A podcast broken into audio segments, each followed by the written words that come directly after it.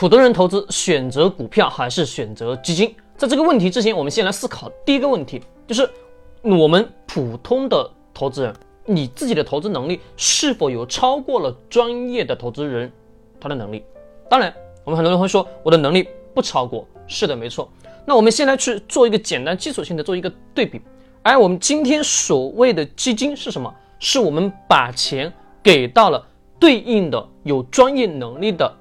投资人来帮我们什么去进行投资理财？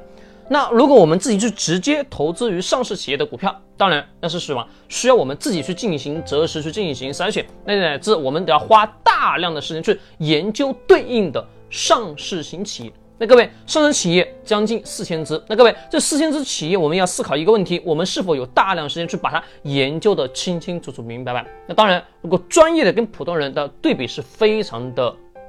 那这个当中包含了什么？包含他们能直接去对应的上市企业去进行落地的调研，普通人你行吗？当然是不行的。那以及我们很多的专业投资机构，它拥有了某些特殊的渠道，比如对吧？我们的交易更快，比如我们的各式各样的一些啊条件优势会比普通人要强的非常多。那这个时候我们要知道它的优势是更强，我们何不去选择它有优势的那一方去帮我们去获取更多的投资理财呢？当然。在过程当中，我们一定要去认认真真去筛选出来，谁才是最优秀的，谁才是有投资能力，帮我们普通投资者获取更高收益的那个人。关注我，更多的投资理财知识干货。